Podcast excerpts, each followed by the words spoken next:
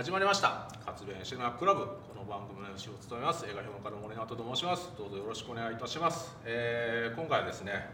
なんか年末特番その1みたいな スペシャル感が漂ってるんですけども、えーゲストをご紹介いたしましょう。愛新聞記者ドキュメントの森達也監督と川村光のプロデューサーです。特番その1なんですか？いやいや。その2は何なの今ノリで あるかもなって思って言ったんですけど。特番って言って1から5ぐらいあったのに特番じゃないいやいやいや。でもそれぐらいちょっとねあのこのごつい顔合わせで僕今日あの川村さんあの初対面でどうぞ。よよろしくお願いいたします。はい。あ花の花がないですよ。いや花がなくてもなんか別の迫力があるんで。絵面が汚い まあちょっと男臭い感じでじゃあ今日はちょっといろんな話できたらなと思ってるんですけども、はい。えー森監督は、えー、活弁シネマ活弁シネマクラブ2回目の登場となりまして、まあ、あのチョン・ウィスさん舞台あの演出の舞台の、えー、枝肉のスペスペシャルゲストとして、あれは舞台でしたかはい、舞台ですからね、あのいわゆる映画の本ちゃんでは今回、まあ、初登場と、私 MC の時は初登場というえーで、えー川村さんはあの、まあ、説明不要かと思うんですがもうあの長年のいろんなものをこう享受してきた、えートレインスポッティング翻訳本から始まり、えー最近ではね本当にもうあの家族の国アーコーや愛しの愛人そしてあの、えー、今年の6月大ヒットした新聞記者、えーま、でもずっとプロデュースされておりましてであの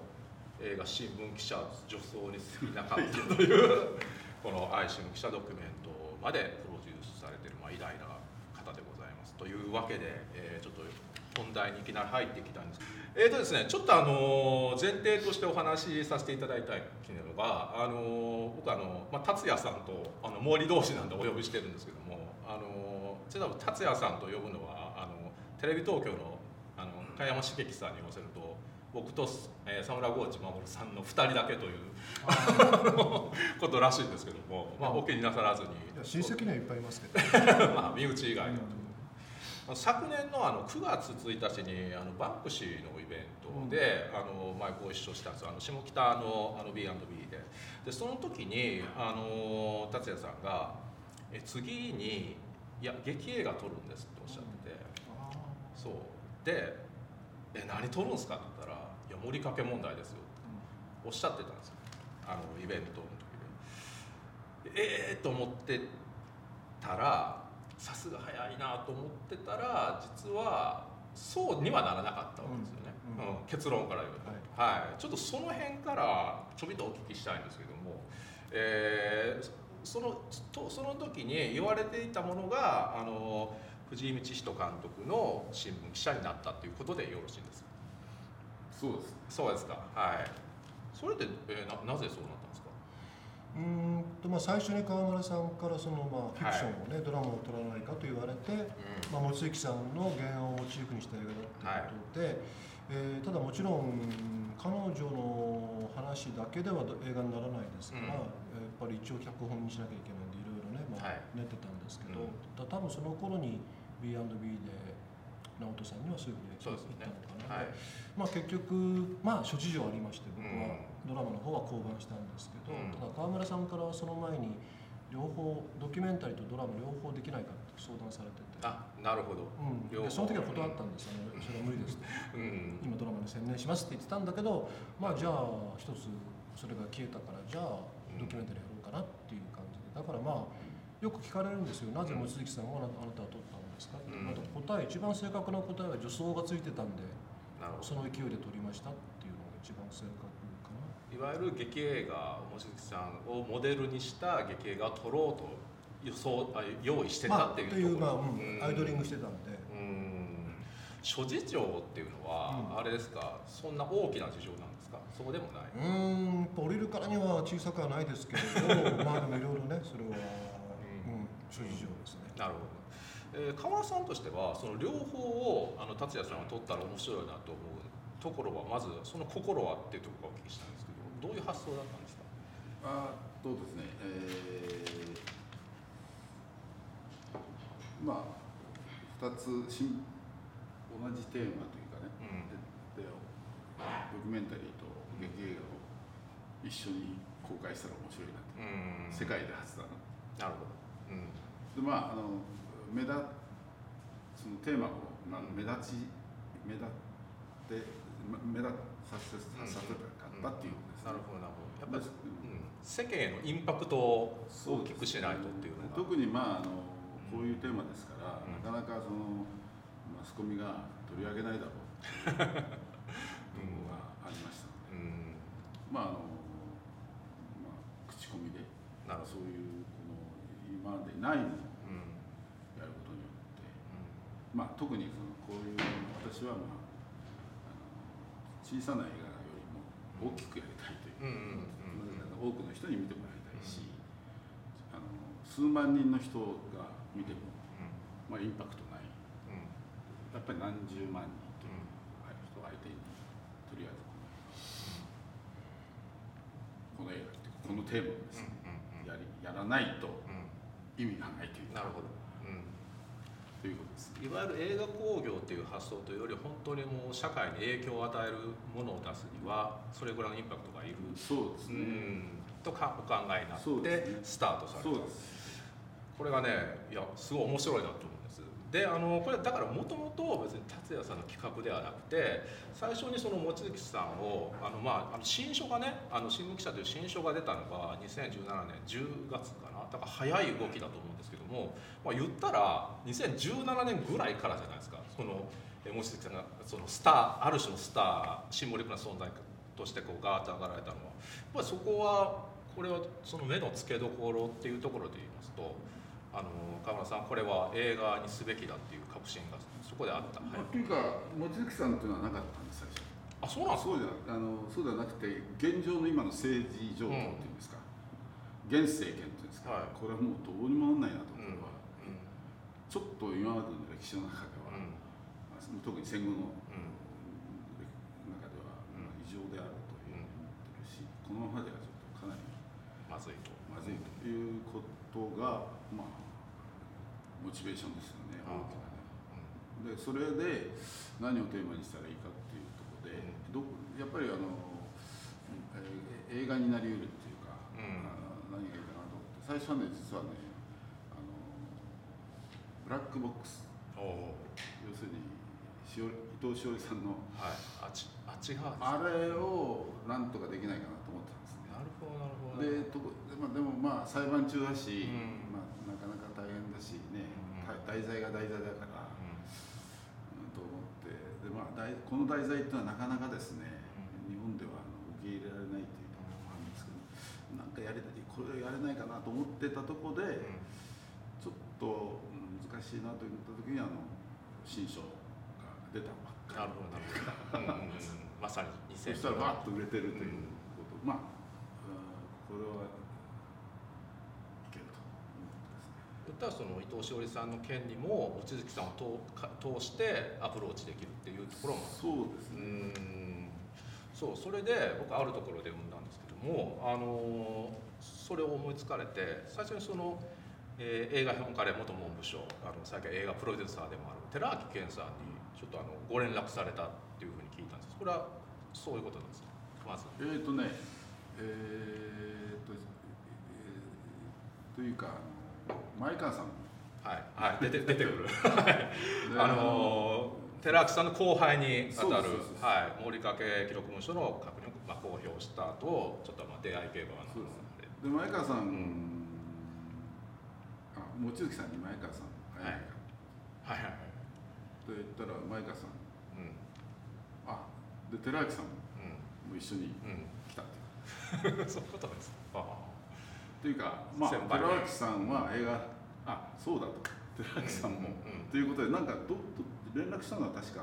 望月さんから寺脇さんと前川さんに両方連絡して。なるほどなるほどでまあ前川さんはあんまり映画のこと知らないでしょ？だから、まあ、おそらく寺脇さんに相談したと思うんですよ。あなるほどなるほど。多分ね多分。なるほどなるほど、うん、であなんかわかわけのわかんない、うん。いうことで なんか会いたいと言ってきてるけどっていうことでまあということですね。だそその時点でまだ達也さんは全然知らされてなかったわけですもんね。多分その後ですよ、その後か。じゃあ早かった。うんでもあれですもんね。その劇映画をじゃあ望月さんでやるっていう発想まあ最初なんか両方っていうのはお断りになった。そうですけども、その劇映画ならやるっていうのはその心はどうなぜだったんですか？ドキュメンタリーじゃなくて、まあ、3年前にフェイク発表して、はい、えーとまあ、再三言ってることだけど、はい、まあ、僕の中ではドラマドキュメンタリーそんなに区別してないよね、うん、だからチャンスあればドラマも撮ろうと思ってて。確かにずっとおっしゃってますもんね、うん、チャンスあれば撮りたい。そうだから、うん、フェイクの後に1本テレ東でドラマ撮ってるんですよ、はい、ホラーですからね、はい、まあ、でそれもあったし、まあ、次やっぱり劇場でもし撮るんならドラマ撮りたいなと思ってたので、で川村さんからそんな話をされたのでじゃあやりましょうかっていうことにはなったっていう感じですなるほどちょっと突っ込んで聞きたいんですけどもまあでも結果的にあの6月に公開された「新聞記者」という映画が先に出来上がったと、あのまあいい映画ですしあの興行的にも成功しましたよね、うん、でもその達也さんからすればああいう形を目指してたわけではちょっとなかったということですよね。いや大きな形はあれですよ。同じ、うん、うん。でも違うアプローチを考えていたけどまあ細かなところはねちょっといくつかありますけど大きな形はあのストーリーラインだってあれはまさしく僕も一緒になって作ったストーリーラインですから。あそうなん。だ、うん、企画協力でプレゼントされてました。ね、え。ー、そっかそっか。でも脚本もじゃあ結構実際はあの新聞記者には絡んでたそうですね。あと僕以外何人も脚本家も一緒にいろいろやってましたけど、出来上がった作品はいかがでしたか、うん、えーと、まずねあのやっぱりこういう政治批判社会批判の映画って日本にないんですよとにかく、だからそれはちゃんと普通に興行できるんだっていうね、こんなの別に口に出すまでも当たり前のことなんだけどその当たり前のことをずっとやってこなかった邦画界に対しての大きなインパクトと実績を作ったっていう意味では僕はすごく意味ある作品だと思いますよ。はい、あこれやっていいんだっていうふうにきっとあれ見て思った人たくさんいるだろうし、やっていいんですよ。当たり前なんだけどどうもやっぱりなんか身をもって示さなければ分かんない人がどうも多いらしいのでその意味では身をもって示したなっていうのが非常に、えー、歴史的な作品だと思います。そのでしかもあのちゃんとヒットされてででも並行してもドキュメンタリーはもちろん撮られてたってことですもんね、うん、時期的には。うん、あまああっちのクランクアップが終わったぐらいかなこっちがあそうなん違うか。そうそうそんな感じですよね。じゃあちょうど交差するような感じで。うん、じゃあ川村さんの中ではなんかこのいわゆるフィクションとして撮ったものと次バトンをつなぐような感じでこの新聞記者ドキュメンタリー映ったっていうようなイメージが。あるまああのそうですね。あの、まあ、編集もう編集始まる前、うん。うん、じゃあちょっとしょったんです、うん、でも編集中も、まあ、ずっと並行的で。なるほど。僕としては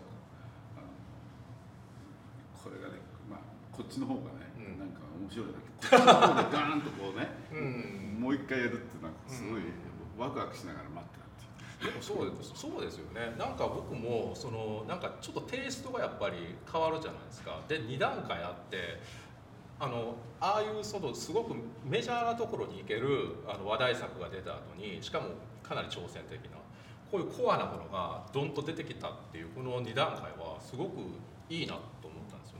でもまあ図らずも達也さんが劇映画を降りたことでこういう流れが、うん、できたってことですよね。しかもあのシン・ムンギョンさん演じるその新聞記者のヒロインと望月さんって全然キャラクターが違うじゃないですか。あれっていうのはその達也さんが絡んでた脚色の時でもうちょっと本当に現実をあれぐらい変換するっていう形のバランスのつつかれていったんですか？まあもうフィクションにする段階でだってまあ望月さんそのものをメインにしちゃうとやっぱりどうしても話の起伏が映画的な起伏が作れないですから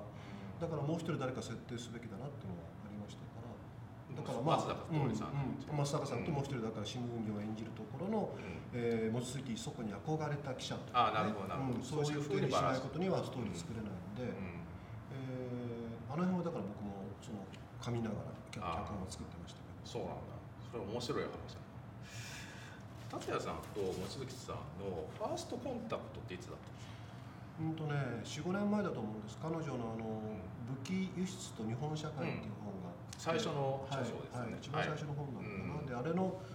確か帯を帯のコピーを依頼されたんじゃなかったかかな。で本読んで、あのなかなかすごいなと思って、しかも現役の方が書いてるわけですから、現役の記者であればいろいろ本当はね、えー、影響とかあるいは今後の自分の仕事のことも考えるポジションのはずなのに、かなり忌憚なく書いてるんでこれはすごいなと思って帯文書いてでその後にそれの出版パパーティーほどじゃないけど、まあ、イベントがあってそこで初めてお会いしたんですね、それ45年前です、結構前ですよねでもそう。で、ね、まあ、帯君のあれが、誰も望月そこなんか知らない頃ですね。印象はその時の？よく喋ってよくよく動く人だなって。それはずっと変わんないけどね。川村さんもそうですか？望月さんの印象っていうのはやっぱり映画に映ってるようなこのアクティブな印象っていうのが最初にあったって感じですか、まあ、あのいや全くそれは、ままあ、全くそのどういう人かなと思って、うん、最初に会って、はい、あ僕は最初のインスピレーションっていうか、うん、そういうのを大切にするんですけど、はい、あこの人はいけるなと。つまりいけるなっていうかおかしいけどあらゆる面で、はい、あのまあいろいろとね協力していく、うん、一緒にいろいろ仕事でやっていけたらっていうような、あの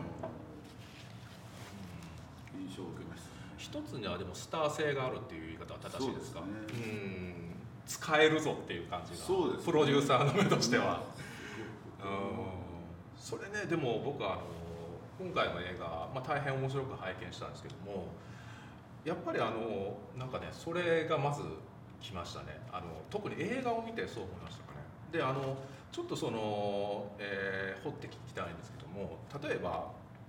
これまでの達也さんの、まあ、例えば A にしろフェイクにしろでもいいんですけども、まあ、荒木宏さんにしろ佐野小口さんにしろと、ね、被写体とそのカメラとか達也さんはすごい近いじゃないですか。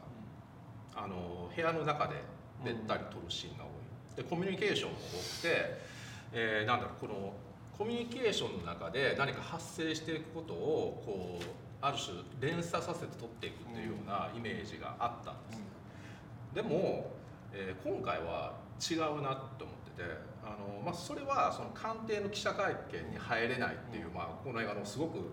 まあ、あのある種面白いところでもあるんですけどもあれはカメラを他に託したってことですよね。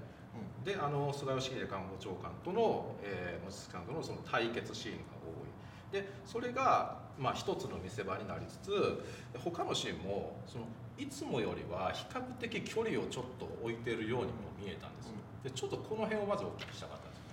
うん狙いじゃないですね、まあ、結果的にそうなったんだけど、うん、まあ、官邸のあの映像は別にあのあれですよね。公式の映像ですから。それは完全に公式なんです、うん、だから誰もが見る気になれば見れるものなんですけど。でも多分しっかりと業種ましてやあのサイズで見る人はほぼいないでしょう。から、まあ、違うもの当然出てくるわけでね、うん、あとはまあ途中から、まあ、これ自分自身も補助線としてしては被写体になった方がいいかなっていうのは、うん、思い始めて、はい、まあ、大体僕これまでやっぱり自分は隠すべきじゃないと思ってるんでどっかで出ちゃうんですけど、まあ、だから今回もそうなるんで、まあ、助監督にカメラ渡してね、だからその鈴木さん撮りながらこちらも撮ってねみたいなことだからその辺りでもしかしたらこれまでとは違う距離感に見えたのかもしれないですけど、やっぱりその公式映像。を、うん。公式映像をそもそもあれだけがっつり使うという判断自体初めてじゃないですか。ですね、うん、ちょっと僕もあそこはどんなもんかなと思ったけどでもまあ他に撮れないんじゃしょうがないと思ったし、あとおそらく、まあ、これまで荒木さんであったり佐村浩一さんであったり、科目ですよね。だからもう近づかざるを得ないわ望月さん別に近づかなくてもう大声で叫んでくれるし、うん、自分から寄ってくるから、うん、別にこちらからカメラ手に近づく必要全然ないしね。あのだからあの川村さんがおっしゃったさっきのファーストインパクトの話と合わせると結構僕この映画の今の構造といいますか性格みたいなのが見えてくるなと思ったんですよね。つまりあの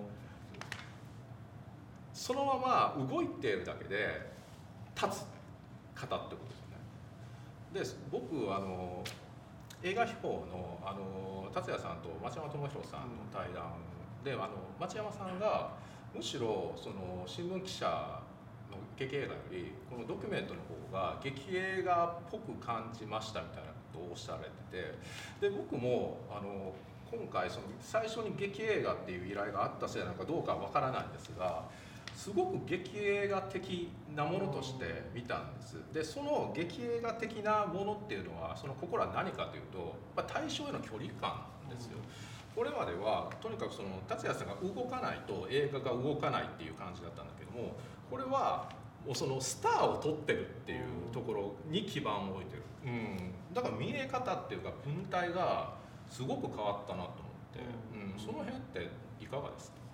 それは大きいかもしれないですね距離感は、うん、あとそれに加えて言えばやっぱり編集を少し変えたんで今回は、はい、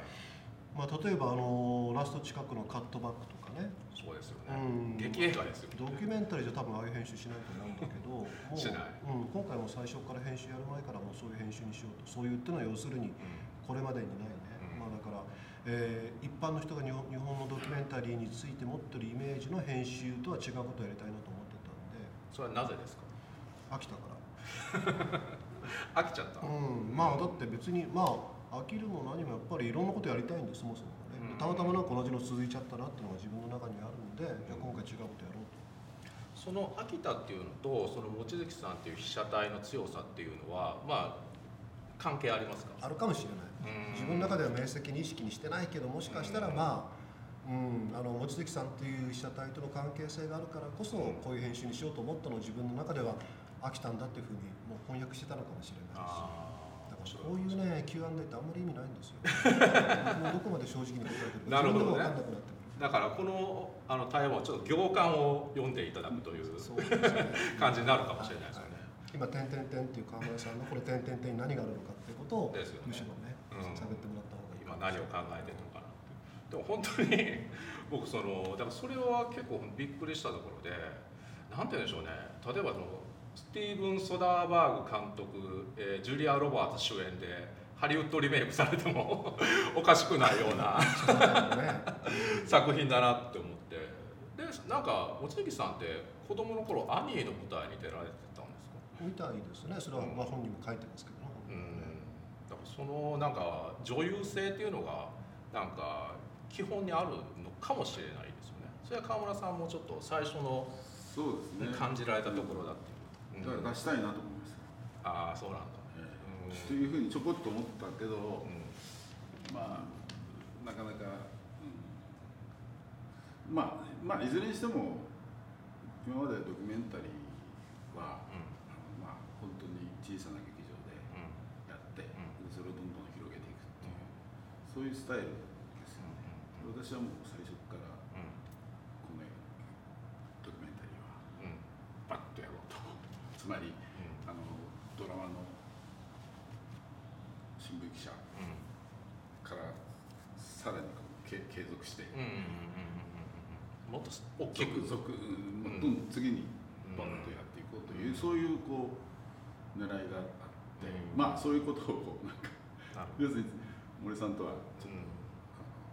まあ大きくやりたいんだと、もっともっと大きくやりたいんだということでですね、まあ多くの人に見てまあ、これがもうこの映画私の思いですね。だからその思いと、えー、達也さんの今までの編集とは違う飽きた、もうちょっとその劇映画的なカットバックをやるとかっていうのを全部絡んできてるってことですよね。どうかな。川村さんにだから最初に「いやもうシネコンでこれだけもう40巻50巻やるぞ」って言われて、うん、頭おかしいんじゃないか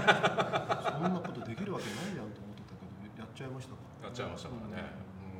あとちょっとあの望月さんの女優性についてはね、はい、まあ彼女のお母さんがすごく熱心で言ってみればそのピアノとかお稽古ごとに通う延長みたいな形でなんかそういうオーディションを受けたりしてたらしいんですよね、で僕もそれは事前に本読んで知ってましたから、下手すら邪魔だなと思ってたんですよ、そういう部分はね、見事にないんですよ彼女むしろ。なるほど。どう取られようが平気みたいな。あの100%の数は僕はカメラある限りはありえないと思うけれど、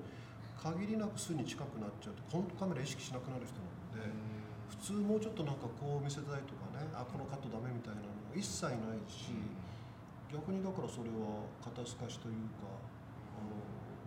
そういうなんていうのかそういう意味での自己顕示の方法がほとんどないですよ、ね、ああそう面白いですね、うん、今だから監督がおっしゃられたのは女優的自意識っていう部分ですよね、うん、それはないんだっていう、うん、あれほどない人もちょっと珍しいと思うぐらいにないですね、僕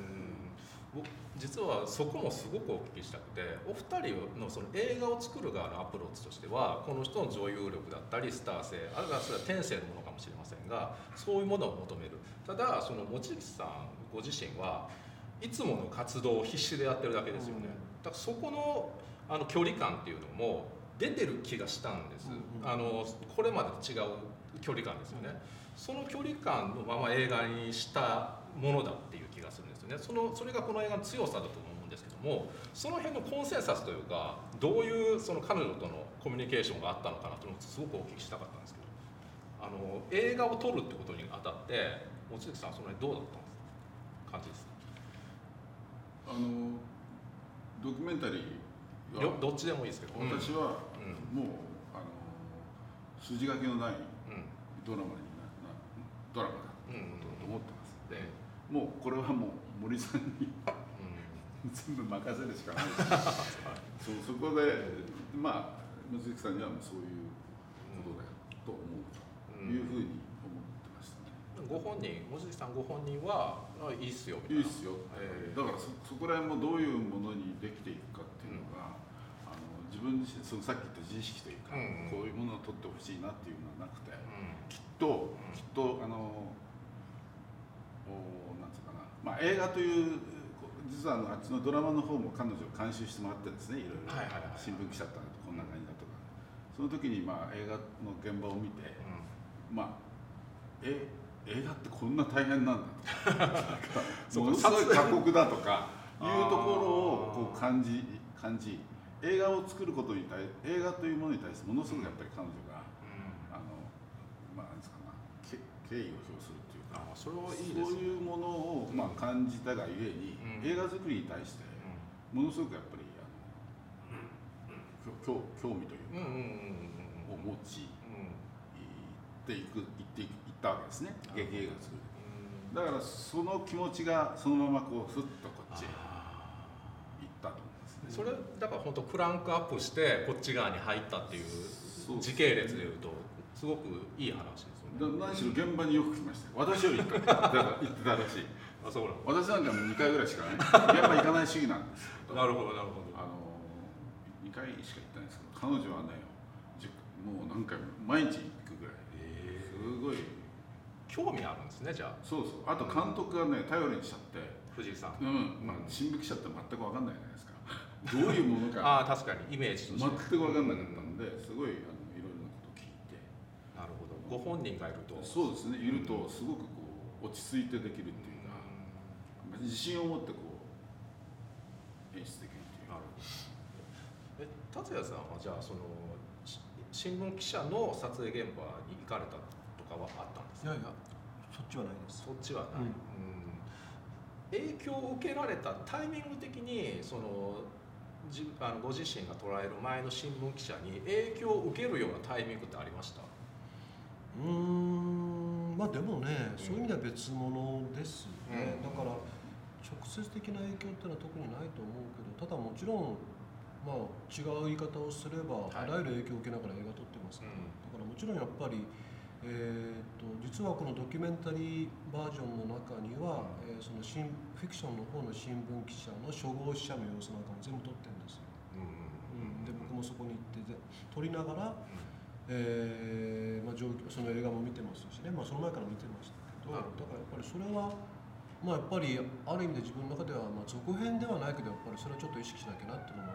あったから。それはやっぱりまだ自分の意識でちゃんと整理できてないだけで影響はいろいろ受けてるとは思いますけど結構その見る側からするとその横断歩道がクライマックスになってるとか、うんうんうん、なんかちょっと本当にセット感があるなと思った今今言われて気づいた。確かに。あそそうです。なるほど。そこはそうじゃないんだ意識してなかったけど。そっか。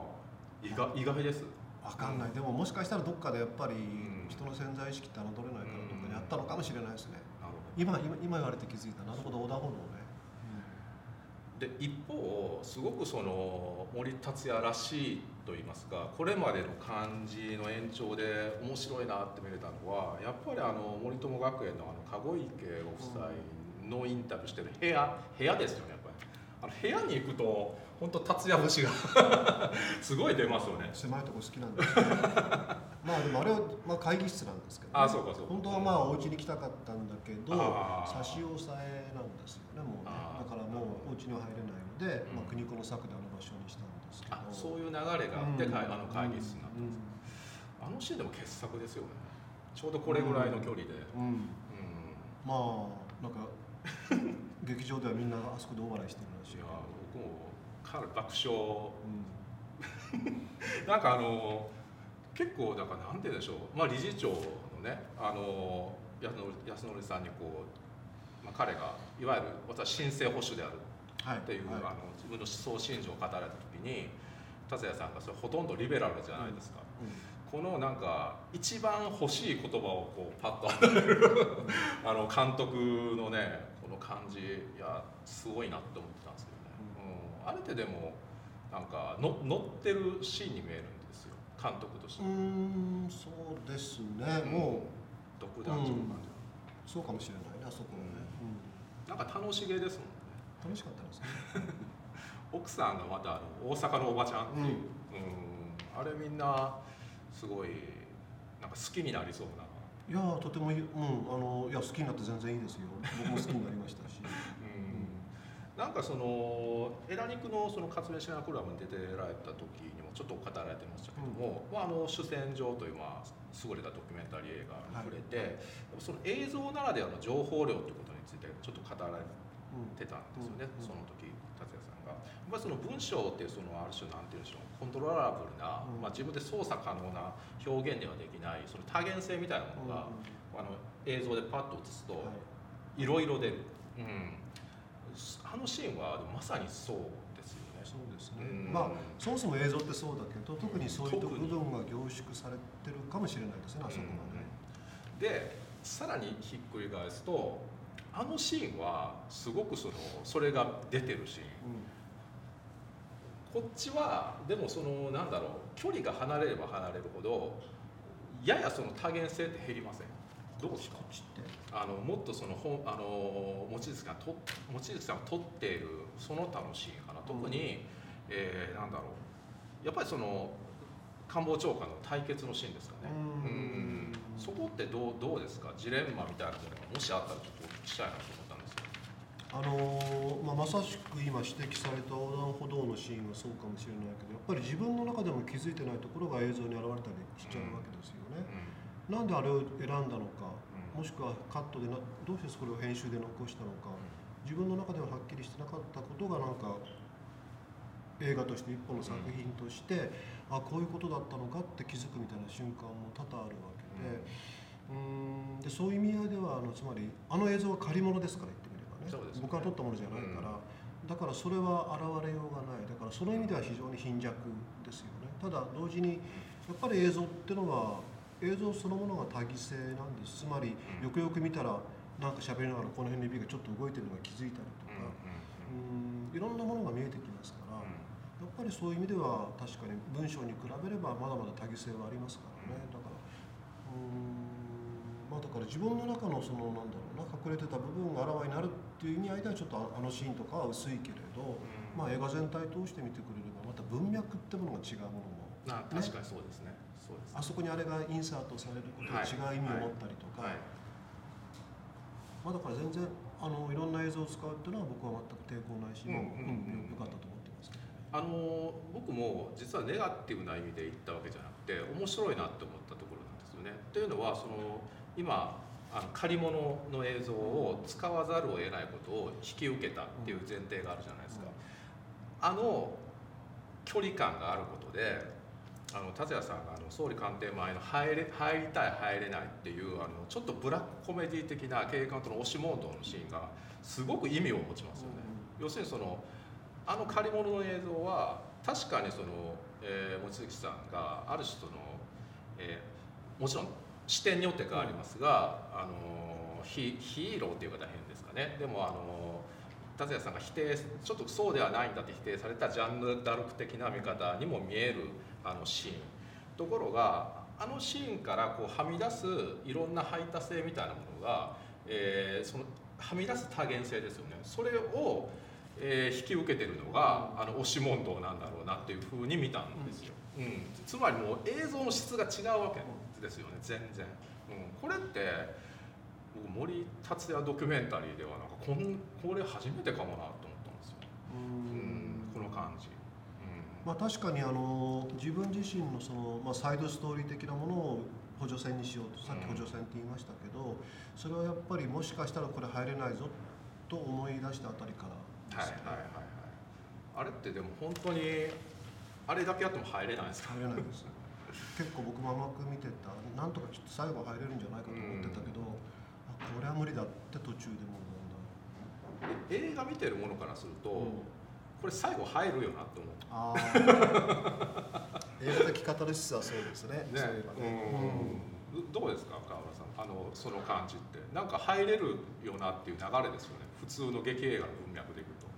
そうですね。まあ、うん、っていう僕は私は別のこと考えてなんかああいうテーマっていうか鑑定というね、うん、あの中にさらに鑑定記者クラブというところが大きく立ちふさがってるっていうのをこうやりながら、映画をドキュメンタリーを撮りながら、そういうことを浮き彫りにさせて、でそれを訴えてるっていうふうにでこれはやっぱり森達也のなんかなんていうのかな手腕っていうかね。そうですよ、ね、そういうのをまあ感じまあ自分が登場してそこでこうそういうものを意識させるというか、ということこれこそドキュメンタリーだと思ってます。だから同系ですもんね、うん、あの役割としては。あのコメディリリーフであり トリックスターでありっていうような同系役を買うっていう、常に同系ですよ あのカットしちゃったんだけど実は隠しカメラ買ったんですよ、はい、あそうなんですか？今ねここにレンズがついてるカメラがあってもう全然見た目分かんないんです。だからそれでオンにして、うん。官邸の中に入ってそちらの顔してあの撮影しちゃうって手も考えたんですよ、は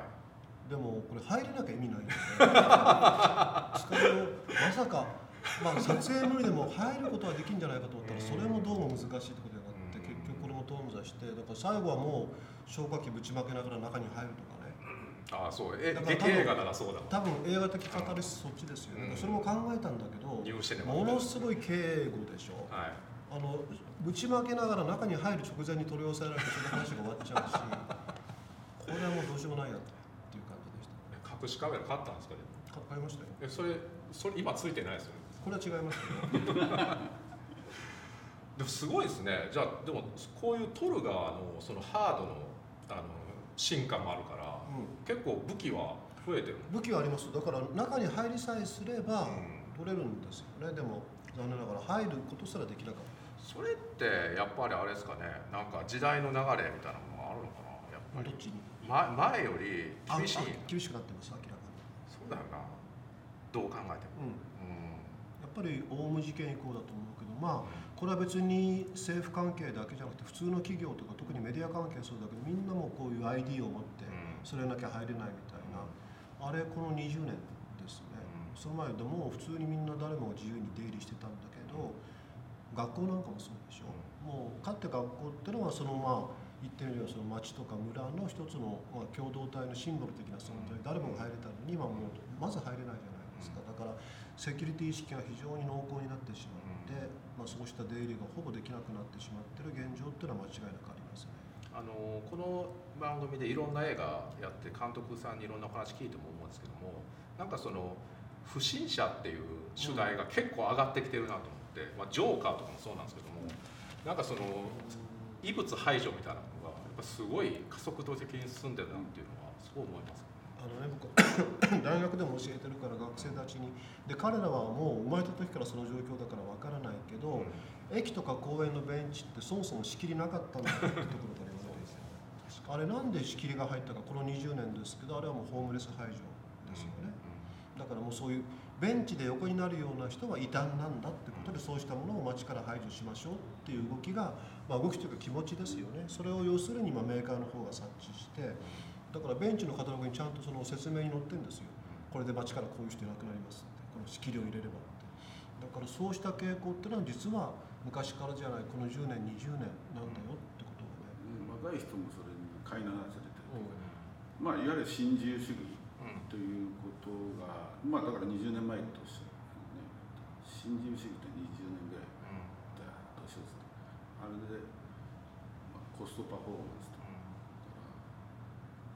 リスクマネージメント、コンプライアンス、この3つが三種の新規。新しい新規の若い人ね特に。若い人のサラリーこうなんですかね教育大学でとそのそうなんか就職して、で六本木あたりの IT 会社を中心にして、証券会社とか、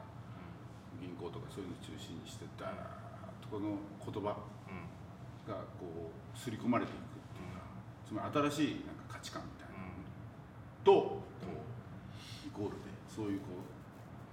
社会の重苦しさっていうんですか。なるほど。そういうのがまあ私は思ってますね。だから、まあ、いわば若い人ですよ。我々の心の中ではねそんなの毛頭ないくてこの吹っ飛ばしちゃいいと思ってるとはいえ、うん、若い人がねこうなっちゃって俺はちょっと厳しいなっていう感じですね。そうここであの若い人でありちょっとその日本以外の外部視点が欲しいなと。思って勝部のプロデューサーがジョ・コーシンさんという、まあ、中国人ジャーナリストでちょっと入ってきてもらおうかなと思うんです。よろしいですか？彼は30歳です。31か88年生まれ。まさにまあこの20年っていうあの ですよね。この生きてきた、まあ、まだ若い彼で。であれですよね。その日本をちょっと対象化して見れる立ち位置に貴重な人材なのでちょっとあのジョさんからあのお二人聞きたいことあったら聞いていただきたいんですよね。何かありますか、まあ、一番聞きたいのはやっぱり、愛新聞記者ドキュメント上映してから日本の方特に若い方の感想はぜひお知りたいんですがいかがですか？今回は。ああのね、ドラマの方は若い人が増えてきたんですね、だから最初はもう加齢臭いっぱいで。劇場もすごいあの老人を中心にしてあったんですけど、だんだんカップルそうですか、これについてはね、うん、今のところ、えー、っと2万3万3万人ぐらい、うんうん、まあ非常に、まあ、3週で3万円ですから、ドキュメンタリーとしてはダントツなんですけど、はい、やや増えてきたというですね。あのだからドキュメンまあ若い人がやっぱりドキュメンタリーに対する、まあなんか硬い映画じゃないかなというふうに思っちゃってるとそれ。から今の風潮というかの中でまああっちは、まあ、松坂桃李君とかそういうのが出てるというのがあるんですけどこちらはまあそういう人が出てませんのでねだからまだわからない。ですただ交流とかコミュニケーションとかしたりとかしましたか若い人たちと若い人とはコミュニケーションは、まあ今ですか？このこの映画。あこの映画はい。この映画ではないですね。達也さんどうですか？まあ一回大学で上映会やったんです。まあ公開する前ですけどね、まあ、試写会か上映会か。でもちろん大学でやるってことはまあ大学生たちに見てほしいまあ配給側の思惑もあったんだけど蓋開けたらほとんどが多分平均年齢70ぐらいだからそれはもう もうその光景っていうのは毎度おなじみの光景ででも今聞いてびっくりしたんだけどドラマの方も最初は年齢層高かったんです高い。高いまさかトリさん出てんの？高い高い。本当？驚きましたそれがでも若くなったきっかけって何なん。だまあそのまあ口コミで。高年齢はだって SNS やんないですよ SNS いやだからそのいや若い人とと高年齢の SNS をやる人が、ね、でそれがねだから SNS を恐るべし。つまりテレビは全く無視されたし、うん、そうですよね、うん、ということですね、だからすごいあの高齢年齢のだからあのボヘミアン・ラプソディですよ。あれも確かに。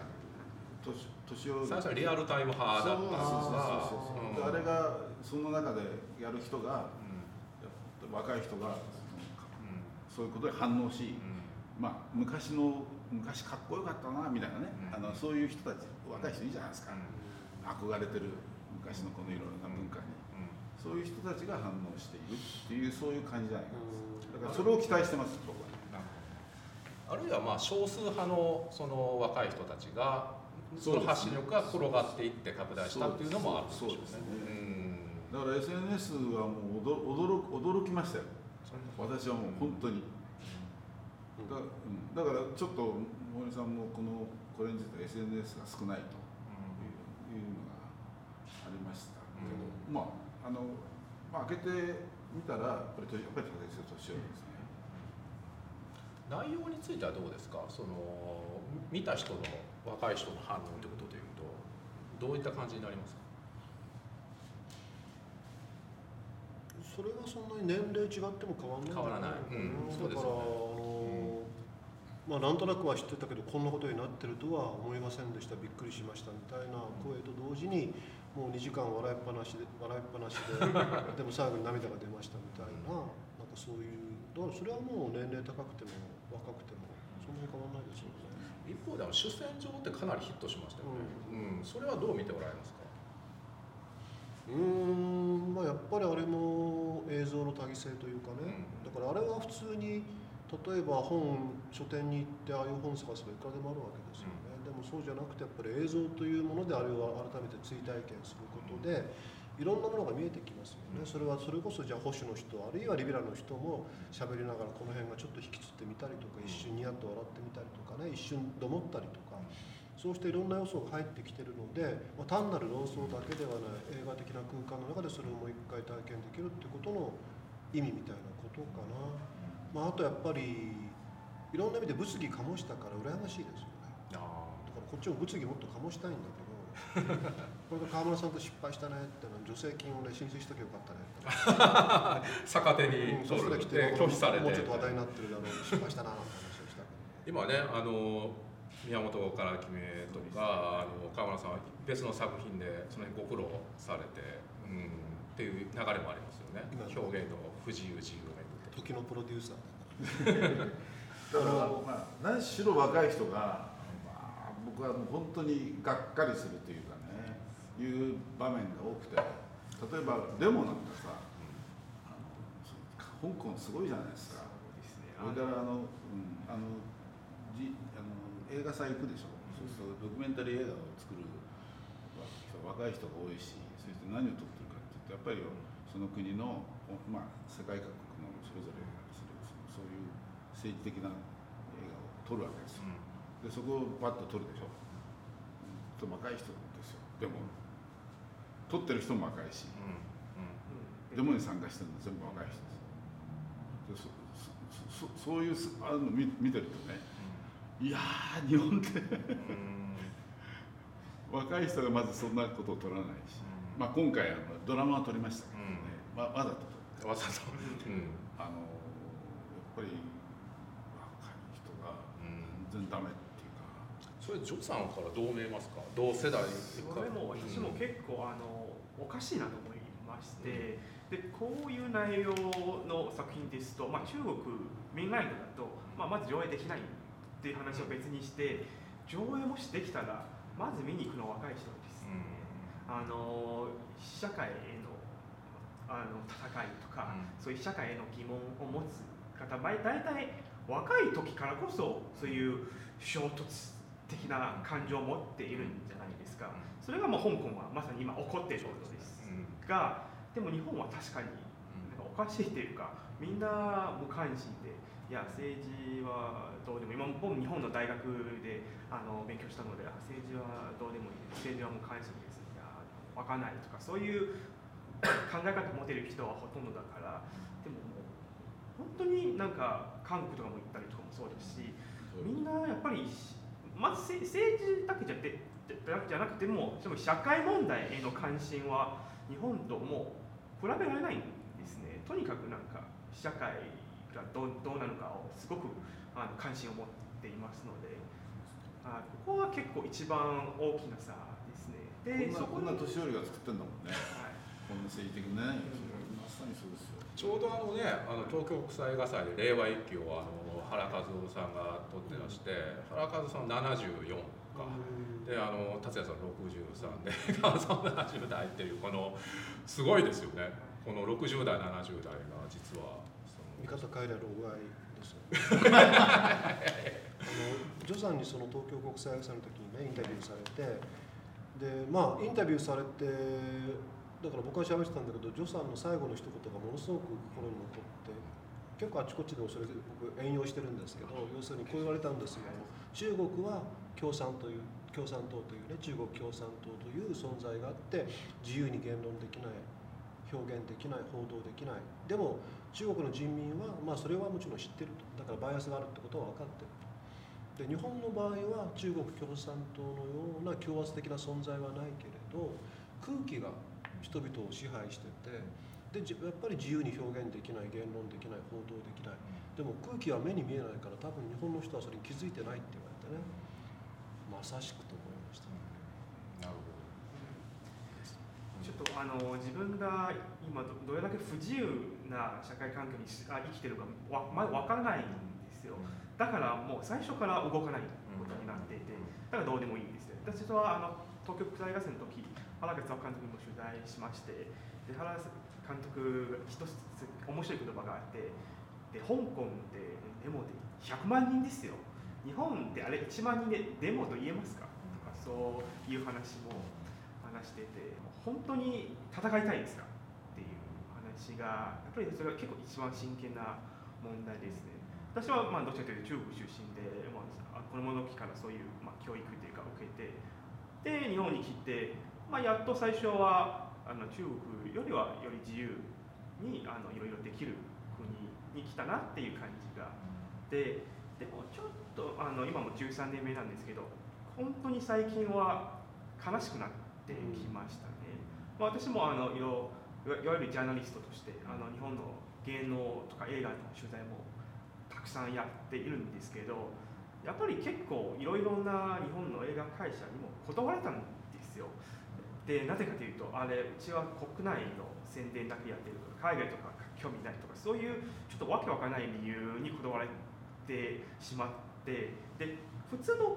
あの映画会社の立場から見ると外国の記者があの御社の映画を紹介するのはすごくいい話じゃないですか。でも日本ってあのなんか責任問題とかそういうあの、まあ、立場主義問題になっている恐れがありますから断るっていうことがものすごく多いんですよ。中国のメディアだから警戒して断ってきたそうでもないんです。日本国内のイベントだから日本国内の媒体のみ向けとかそういう話なんです。よ逆に今結構日本映画日本の映画会社は中国に売りたいですよ作品、うん、なのになんか国内のイベントだから事務所さんとか出版社さんとかいろいろ権利問題とかトラブルになる恐れがあるからとりあえず外国媒体はダメとか。ちょっとこれは違うだろうと思いますね、はい、映画の中にもね外国人記者って出てましたよねうん。その辺ってだからどう現状としてはどうなってるのかな、うん、僕もねジョさんからまあいろいろお話聞くわけですけども、うん、多分だから要するにやっぱりセキュリティなんですよね。だから少しでもリスクは減らしたいって思うわけでしょ、うん、で、まあ、まあ確かにリスクはね減らせる分には減らした方がそれはもちろん当然なんですけどでもゼロにはできないわけですよ。あの言論とか表現は絶対リスクがありますから。でもゼロにしたい。じゃあどうするか。一番いいのは言論表現しなきゃいいわけで。ってことはじゃあ取材はお断りしますとか、そういう発想になっちゃうのかなと思いながら今聞いちょっとびっくりですそうですね。なんか自然にねやっぱりこの、まあ、今ちょっと今女性問題でガラガラやってるんですけど、うん、やっぱり官僚とか為政者っていうのはやっぱり、国家主義ですね、うん、公国と公っていうのは国民のための公国国家ということで。でどっちを優先するかって国国がこうだ。国のお金、まあ、税金でね。税金のお金なのに自分の金だと思って国の金。で国を公より優先する。だから国民に対しては嘘ついても全然そのものすごいじゃないですか。このこの間のこの虚偽というか、全然自分で虚偽とその痛みを全く持たない、で、まあ、憲法ガンガン違反してる。憲法を違反しても法律を違反しなきゃいいっていう、どういう考え考えなんですね。つまり自分たちの作った法律は守らせる。しかしそういう心にしながら憲法を違反してる。このねなんか歪みは完全にやっぱり自然自然に国家主義になってる、国を優先してる国家を優先してるというのが蔓延してると思います。だからそれをまあまあ官僚だ為政者がそうですから全てが。そうするとそそれがもう国民の間で当たり前のようになってきつつあるっていうところでかなりやばいと思います。えるとでももう世代の問題を超えてませんか？そうですね、うん、ただ一番のつまりさっき言った、うんうん、それに対しておかしいと敏感に反応して、おかしいと思う人たちが今まで立ち上がってたわけそれは若い人だったはずです。それがもうそういうエネルギーを全くないというところが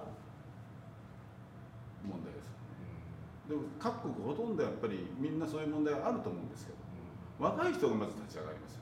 じゃ川村さんとしてはあの本当に新聞記者ドキュメントももっと若いやつが撮ってほしかったみたいないやいやそういうことじゃないですか。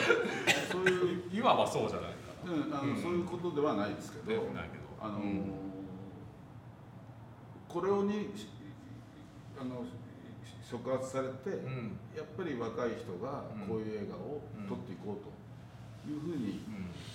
思ってくれたらいいなと。だから僕その今回達也さんが最後に珍しいことをしてるなと思ったんですよね。あのメッセージを直直接的なメッセージを言っちゃってるこの愛について、うん、これは要は今今日お話ししてきたことが理由ですよね。うん。いやでも多義性ですから、うん、あれだって額面通り受け取らない方がいいかもしれないただそこまで言わないとその川村さんのおっしゃってる届く感じっていう強さが出ないんだっていう感じがしたんですよ。自然にやってるんですよ。自然にああいうふうに僕はそう取りましたね。あのあんま私はどうどうどうやるのかなと思ったら、うん、まあ森さん自身がね、うん、あの語っていいじゃないですか。あんなの今までなかったなみたいな。しょしょないですよね。衝動あでもこれすごく面白いなと思いました。今その達也さんが、うん、いやでもあれ多義性から言うとおかしいんだよねみたいなことをおっしゃったじゃないですか。おかしいっていうかまあだからあ森が自分のテーマを言葉にしたのかって思う人もいるかもしれないけど、うん、いやいや森のことだからこれはその額面通り受け取らずにね、うん、なんかこれもしかしたらトラップかもしれないぞぐらいに思ってくれた方が本当は嬉しいいいなみたいな、う。ん、でも僕はあのその二重性が面白いなと思いました、やっぱりあれは衝動的な肉声じゃないですか。であの多義多元性多義性からすると違うかもしれないんだけども愛として俺は言うよっていうところの二重性ですよね、まあ、そういう解釈もありますね。いやでも僕今回はあのその多義性多元性っていうのはそのメッセージとしてあるんだけどもこれずっとさっきから僕言ってる実は言ってってることなんですけどもあえて僕ちょっと減らしてる気がするんです、うん、っていうのはそのアニメだとか、うん、要するにその小魚の群れ、うん、まああの日本人ってことでしょ。まああのご本人はそうおっしゃらないかもしれないけど、まあイメージとしては完全にそうですよ。だからそのああいうイメージ映像をこうやっぱりこう絵として入れ込むっていうのはなんかその判断があったんだろうなっていう気がしてならない、まあ、これまであんまりやってない。やってないですよね、まあ、だからナレーションも含めてね。だからそれはやっぱり最初の方で言ったけどなんで今回ナレーション入れたんですかっていや、これまでのスタイル飽きたから。それだけじゃない気がしますよね、まあね衝動的になってです。よあそれは面白いですね、僕はそう感じます、まああの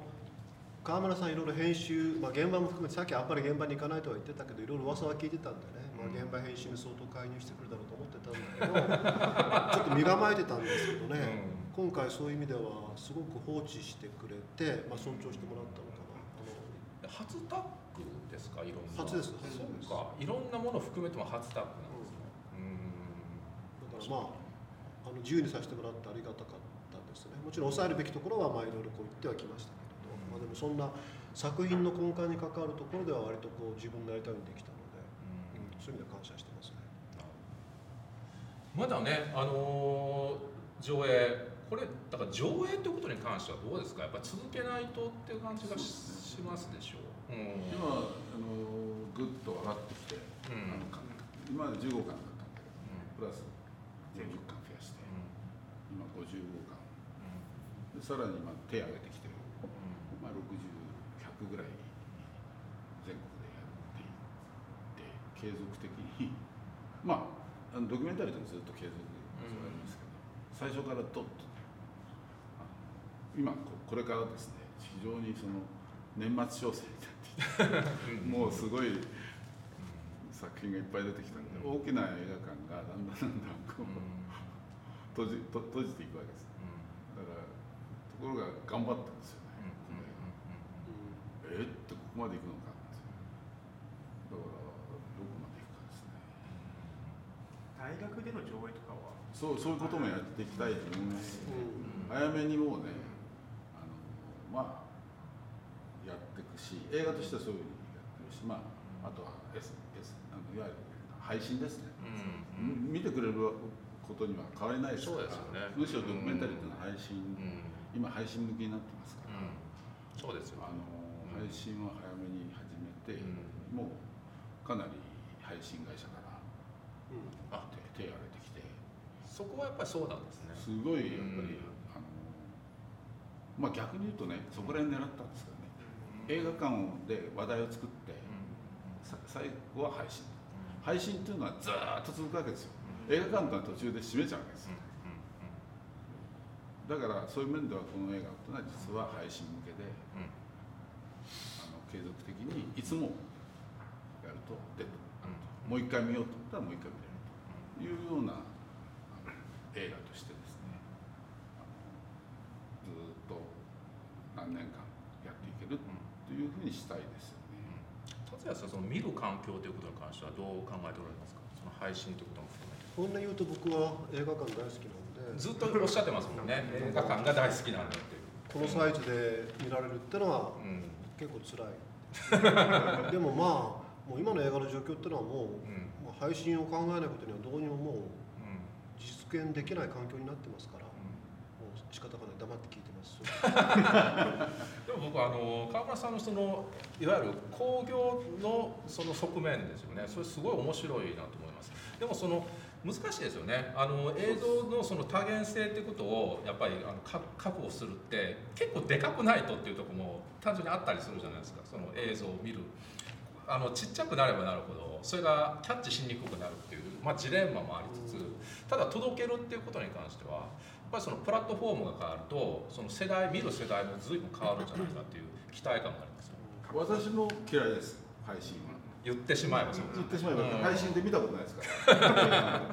だあの映画館でしか僕は見見ない、まあ、DVD ぐらいかな、あのそれで見るっていうぐらいですから、やっぱり映画は映画館で見るものだと思ってますだから常に戦っ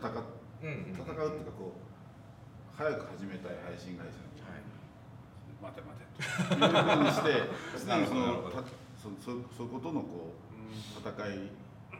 をやるのがまあ制作者としての、今今のこの環境ね、の中ではできるだけ映画館で